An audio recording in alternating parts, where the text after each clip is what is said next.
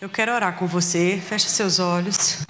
Aleluia. Senhor, nós nos colocamos diante de você hoje à noite para receber a influência que só você pode dar, o conselho que vem do Senhor, que só o Senhor pode dar.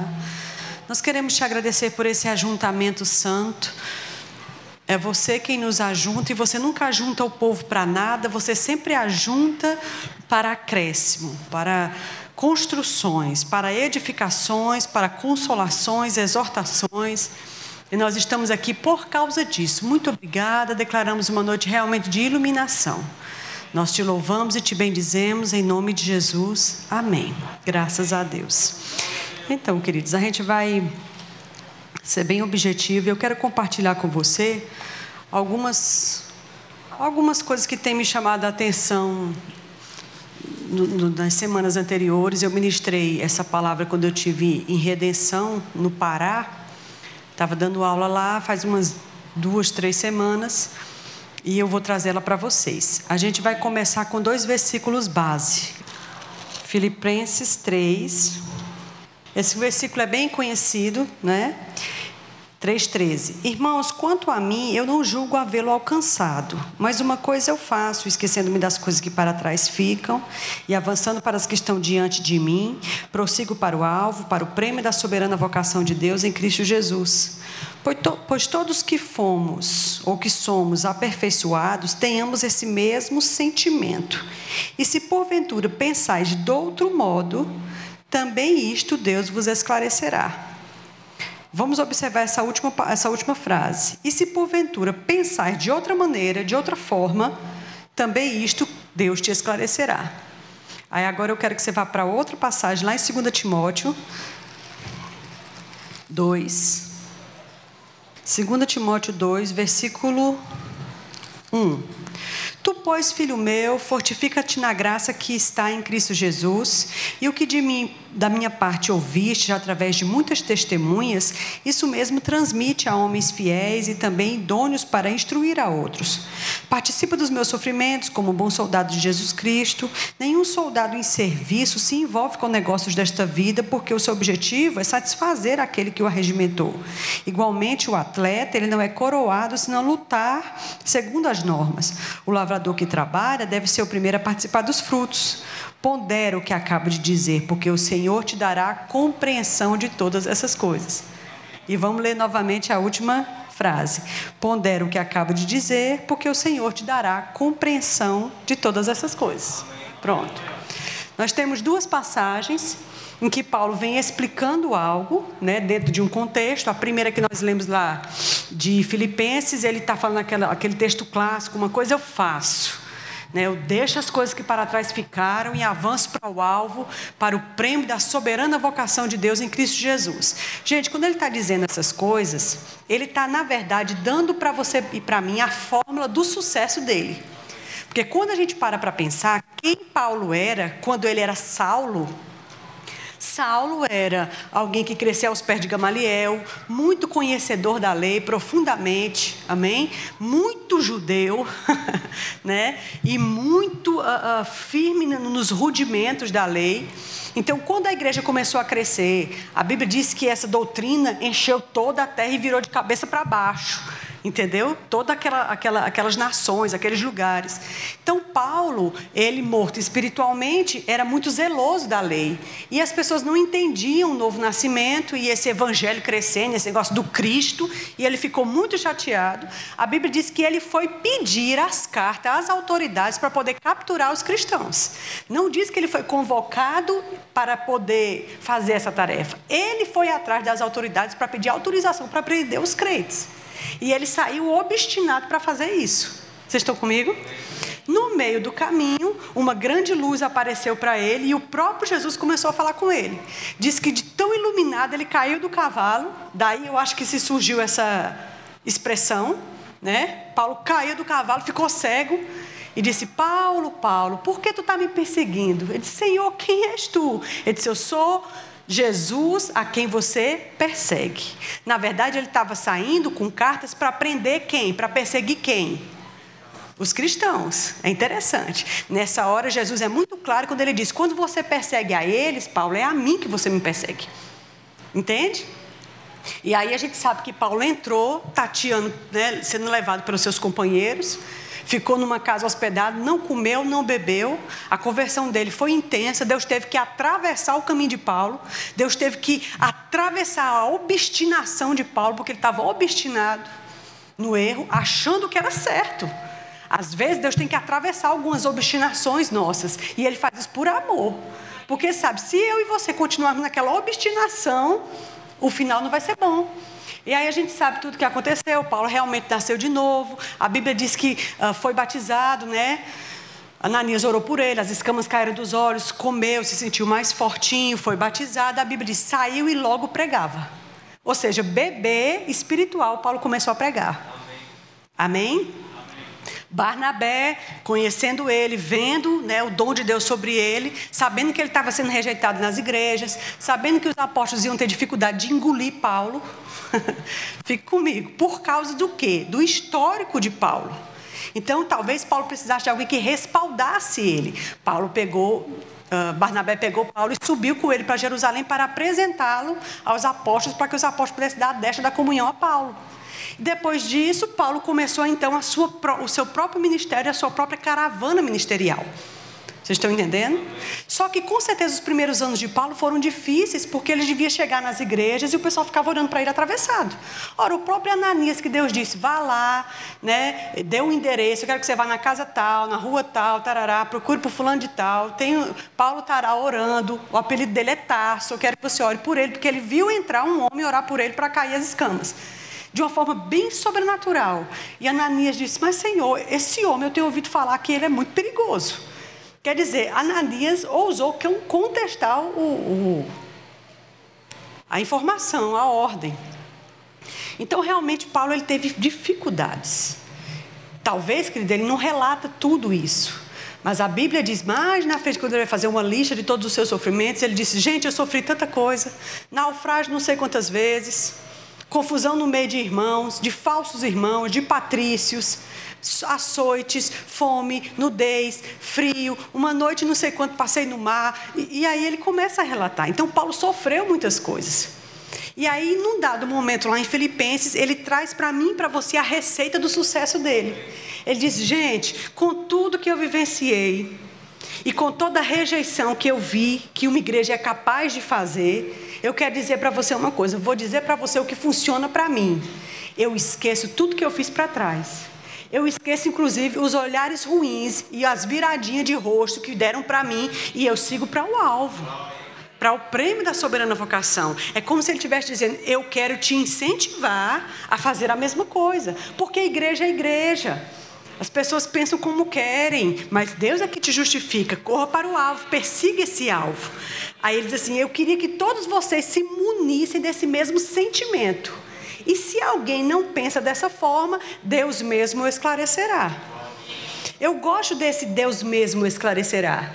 É exatamente a mesma coisa que a gente vê aqui em 2 Timóteo, quando Paulo está falando de novo.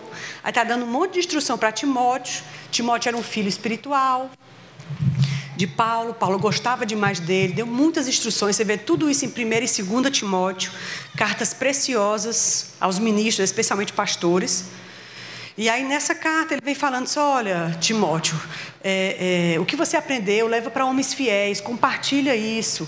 E ele começa a dar alguns conselhos, ele vem vindo, vem vindo. No final, ele diz a mesma coisa. E se você, eu quero que você pondere essas coisas, medite no que eu estou te dizendo, Timóteo, porque Deus vai te dar compreensão de todas elas. A primeira parte que a gente leu lá em, Efe, lá em Filipenses diz assim: se alguém não pensa assim, o Espírito esclarecerá. E lá em, em, em 2 Timóteo ele diz: pondera o que eu estou te dizendo, porque Deus te esclarecerá todas essas coisas. Então a gente vê duas situações em que Paulo diz claramente que Deus vai esclarecer aquele cristão. Se ele não vê dessa forma, e também ele ponderando num conselho que ele concorda. Você está comigo? o que, que a gente está querendo falar aqui? Qual é a tônica do meu assunto hoje à noite? Se deixar convencer por Deus. Se deixar convencer. Eu quero ver se eu acho aqui uma passagem para ler com você. Você está bem? Está tudo bem? Abra, por favor, em Tiago 3, versículo 13.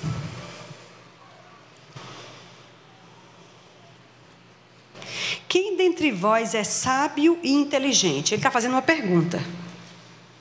Quem dentre vocês é uma pessoa sábia e inteligente? Aí ele vai e traz a resposta para a pergunta dele. Ele diz assim: mostre. Como? Em mansidão de sabedoria, mediante o seu condigno proceder em todas as suas obras. Agora, se pelo contrário tendes em vosso coração inveja, amargura e sentimento faccioso, nem vos gloriei nisso e nem mintais contra a verdade. Esta não é a sabedoria que desce lá do alto. Antes, ela é terrena, animal e diabólica. Porque onde há inveja e sentimento faccioso, aí há toda espécie de mal. Porque a sabedoria que vem lá do alto, ela é primeiramente pura. Aí depois ela é pacífica, indulgente, tratável, plena de misericórdia, de bons frutos, imparcial, imparcial e sem fingimento. Olha só a pergunta que ele está fazendo. Existe alguma pessoa no meio de vocês que se julga inteligente, que se julga ah, cheia de conhecimento, cheia de sabedoria? Aí ele vai e diz assim: Pois se você é uma pessoa assim, eu vou te dizer como é que você atesta que você tem conhecimento ou tem sabedoria. Mostre com mansidão. Mostre nas suas ações o seu condigno proceder cheio de mansidão. Mansidão não é ser abestalhado. Mansidão não é virar tapete para todo mundo pisar em cima de você. Manso não é aquela pessoa que diz sim, amém, sim, está certo e concorda com tudo o tempo todo. Isso não é ser manso. Amém? Ser manso é saber discordar graciosamente.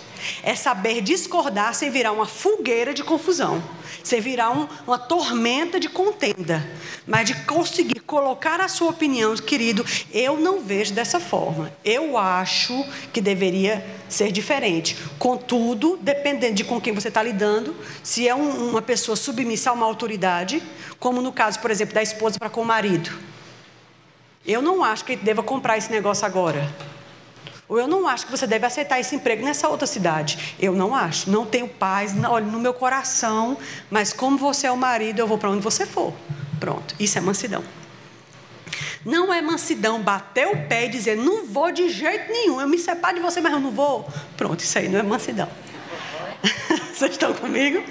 Mansidão é saber colocar a minha opinião contrária sem virar uma confusão naquilo ali. E é isso que Tiago está dizendo. Você se considera inteligente, se considera cheio de sabedoria. Eu quero que você me mostre nas suas ações de mansidão. Queridos, deixa eu te dizer uma coisa. A Bíblia diz que o Espírito ele convence do pecado, do, da justiça e do juízo. O Espírito convence. Quando a gente pensa no Espírito que convence, a gente pensa logo que é para o pecador. Não, o Espírito convence o pecador da justiça, do pecado, da justiça do juízo. Coisa linda. É por isso que o pecador se converte. Sim, ele, ele, ele convence também o pecador. Mas o convencimento não termina quando uma pessoa nasce de novo.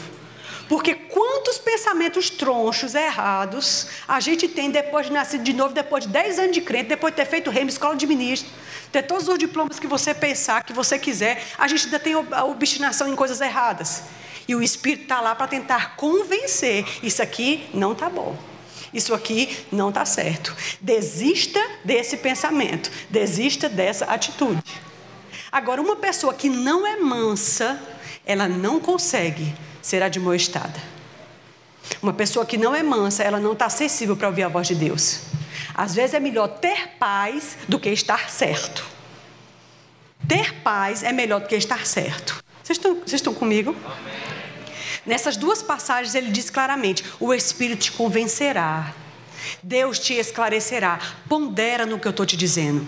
Às vezes pode ser que Timóteo não tenha entendido, porque ele fala que o lavrador deve ser o primeiro a comer, não, não prenda a boca do boi que debulha. Ele fez assim várias analogias e pode ser que ele, Timóteo não tenha entendido na hora. Ele disse: Olha, fica tranquilo, cara, porque tu é nascido de novo. O Espírito Santo está dentro de você. Eu quero que você medite sobre essas coisas e ore em línguas em cima dela, porque o Espírito vai jogar a luz nisso aí, tu vai entender bem direitinho. Você entende? A outra passagem diz o seguinte: se alguém não pensa desse jeito que eu estou falando, ou não tem esse mesmo sentimento de esquecer os seus próprios erros, de deixar para trás os erros que as pessoas cometeram com você e ter um alvo, ter um foco, correr para frente. Se alguém não tem esse sentimento, tenha um coração humilde e tratável que Deus vai te ajudar. Deus vai te mostrar que dá para andar para frente mesmo com pessoas tentando te puxar para trás. Mesmo com pessoas que te ofenderam, que botaram o pé para tu dar uma escorregadinha. Mesmo com gente que acha que era ele que devia estar no púlpito e não você. Que era o nome dele no cartaz que deveria estar e não você. Você entende, queridos? Ele só está querendo dizer nessas duas passagens: Ei, Deus é poderoso para te convencer do que você não está concordando agora. Ou do que você não está conseguindo ver agora. Eu gosto de três versículos três versículos que falam a mesma coisa de formas diferentes. O primeiro delas é: Na tua luz, uh, no Senhor há manancial de vida. Na tua luz, veremos a luz. Parece um pouco redundante. Na tua luz eu vou ver a luz, ou na tua luz. E não está tudo na luz? Não, ele está querendo dizer o seguinte: perto de você, na tua luz, aí eu vou conseguir ver a verdadeira luz. Você entende? Na tua luz eu enxergo a luz. Na tua luz fica claro para mim o negócio que a gente vive naturalmente. Uma vida na semana sem gastar um tempinho com Deus. A gente não gasta uns 10 minutos com Deus por dia. A gente não lê dois, três versículos na semana. Tudo que a gente guarda para poder se alimentar espiritualmente é no domingo, confiando no que o ministro vai trazer. Aí quer enxergar a luz de Deus quer que o Espírito consiga mostrar para você que esse caminho que você está seguindo está errado, que essa decisão que a gente está tomando está errada, ou que ele tinha para você determinada outra coisa. E eu digo a você, como a gente tem falado, a igreja entrou numa reta final que não dá para a gente ficar batendo cabeça em parede, não. A gente precisa ser mais assertivo. Vocês estão comigo? E sem mansidão, não tem quem convença a gente. sem mansidão, não tem quem convença. Na tua luz, aí eu vou ver a luz. Próximo versículo é: O Senhor meu Deus derrama luz nas minhas trevas. Aí você diz: Ô Janaína, nas minhas trevas, eu não tenho mais trevas, eu já saí das trevas para a luz, certo? Mas há situações e momentos na vida que está tão denso que a gente não está conseguindo enxergar um palmo na frente do nariz. Não sabe aquela decisão que você precisa tomar e você não sabe que decisão tomar que você já orou, aquelas eh, oração em língua emergencial, né? Oh, Senhor, oh, Senhor, fala. Gente, Deus nem gosta dessa agonia. né?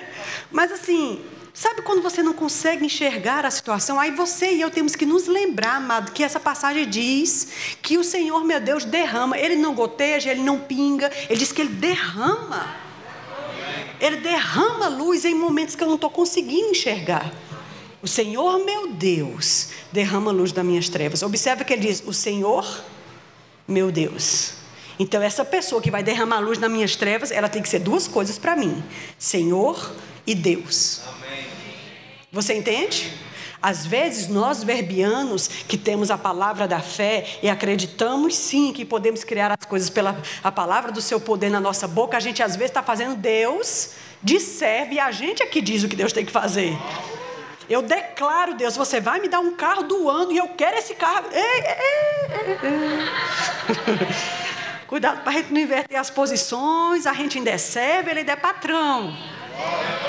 Amém? Ele ainda está no trono e a gente é filhinhos. Qualquer coisa que venhamos a ser, só o somos porque ele fez.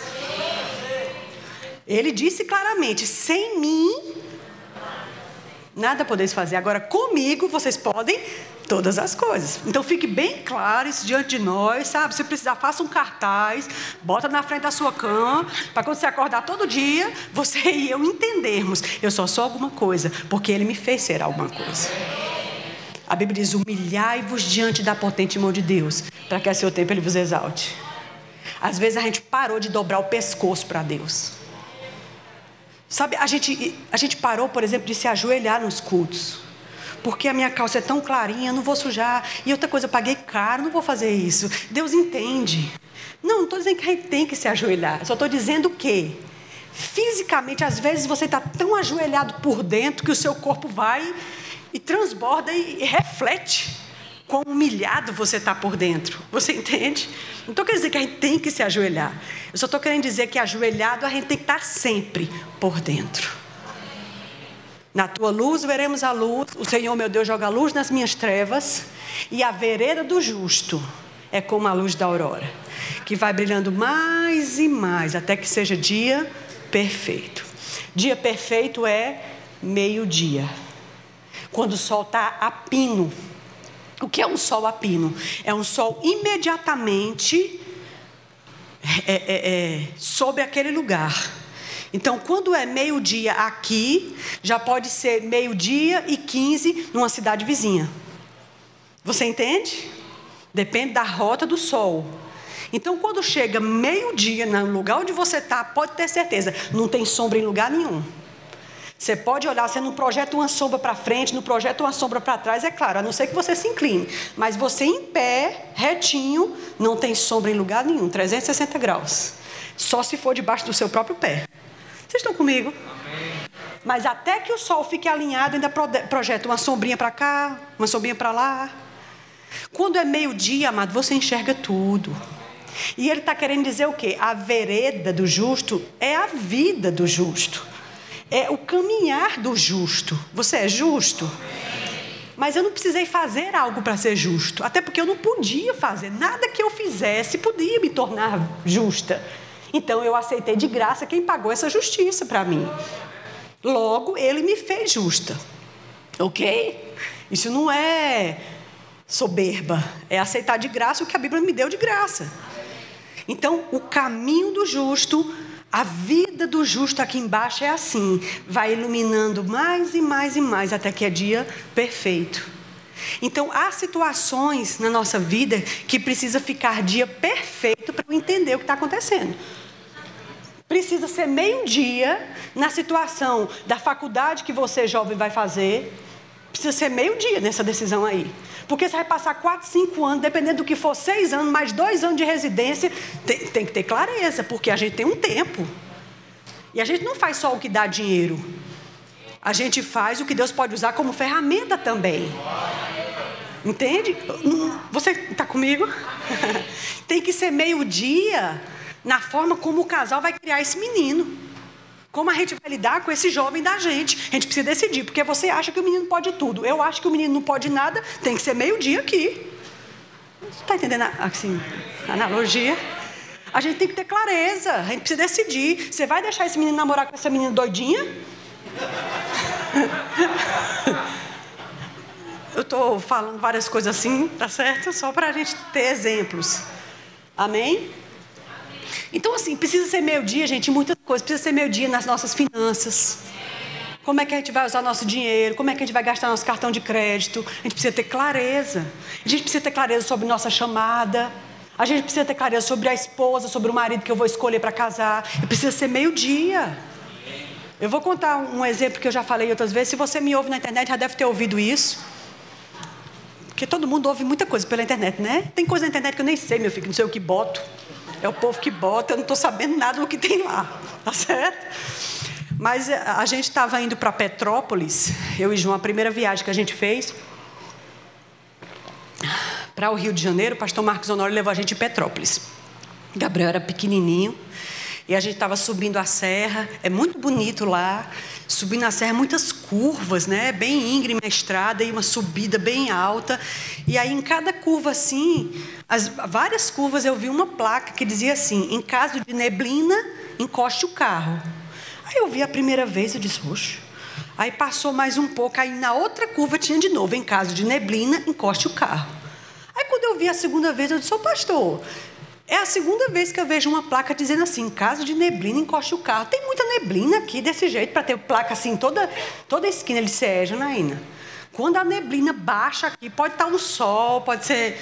Quando a neblina chega, você tem que encostar o carro imediatamente, porque fica branco o para-brisa, você não enxerga mais nada, é um perigo. Naquela hora o Espírito falou comigo. É desse mesmo jeito quando você não estiver enxergando as coisas na estrada. Se você não está enxergando o que deve fazer, é melhor você encostar o carro. Porque se eu teimar em continuar andando sem ver com clareza o que eu preciso fazer, eu vou atropelar pessoas, machucar a mim mesmo e machucar quem estiver dentro do meu carro. Ou seja, dentro da minha família, dentro da minha vida. Você entende, querido?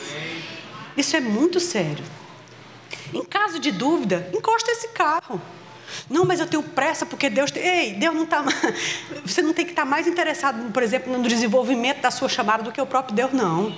Deus, quem deu a chamada, ele consegue desenrolar esse negócio com você. Fica tranquilo.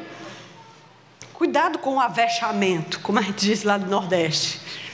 O Senhor, meu Deus, joga a luz nas minhas trevas. A vereda do justo é como a luz da aurora que brilha mais e mais até ser dia perfeito. E na tua luz veremos a luz.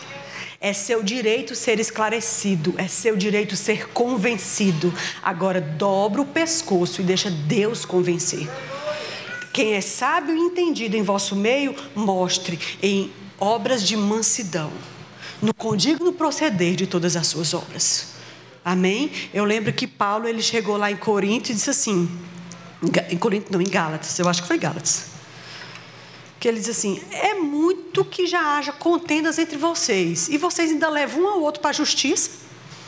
Não tem quem julgue a causa de vocês entre vocês. Por que antes não sofreis o dano? Por que antes não suportais a perda?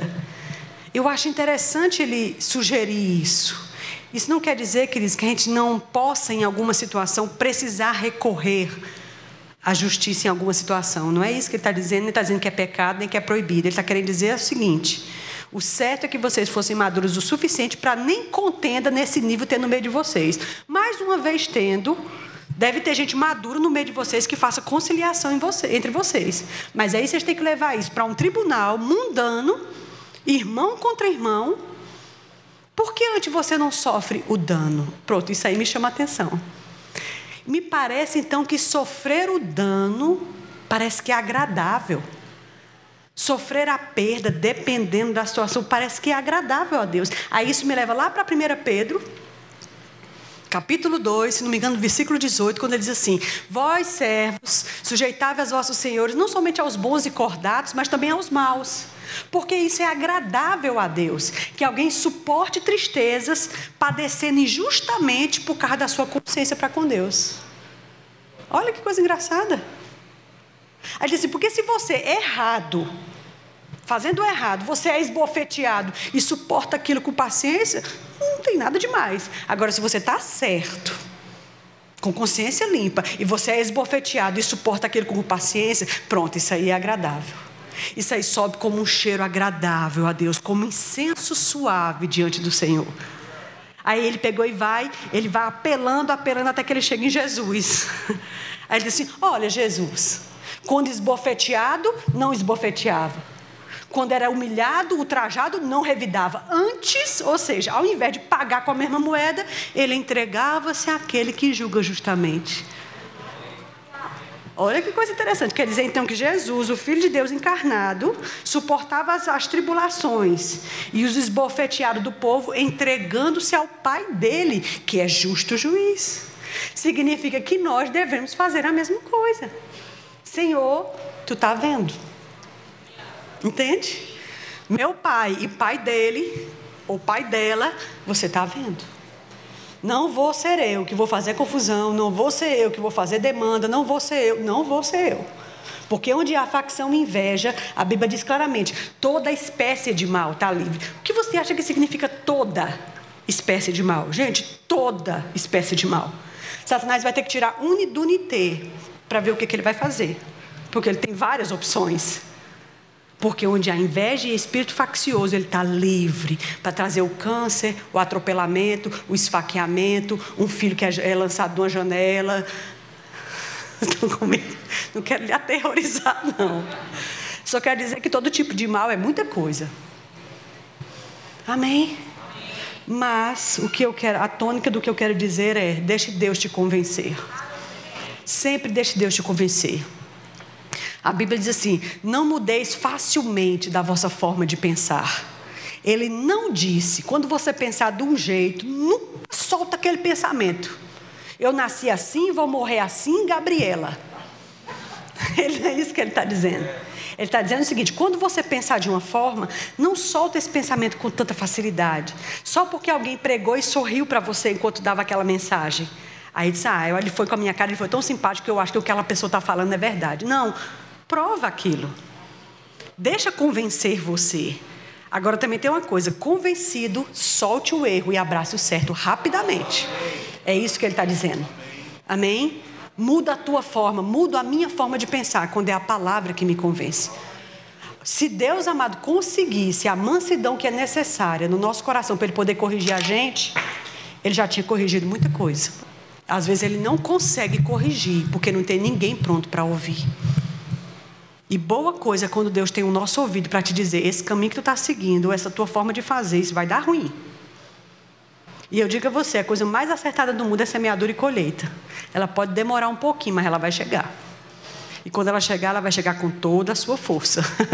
Amém? E isso é bem sério, irmãos. E eu, eu eu fico feliz sobre esse guiar do Espírito Santo. Eu vou te dizer uma coisa: é uma riqueza, é um presente, é um luxo, é uma glória a gente ter Deus morando dentro da gente para dizer o caminho que a gente deve andar. Nossa, gente, que, que alegria, que, que gozo. Porque imagina se a gente tivesse por conta própria largado como qualquer. Nossa. Mas Ele nos guia, amém? Então se deixe ser guiado. Seja humilde, ceda para Deus e deixa Deus te mostrar. E não enxergando, reivindica os versículos que te prometem. É teu direito saber o que precisa ser sabido. Amém?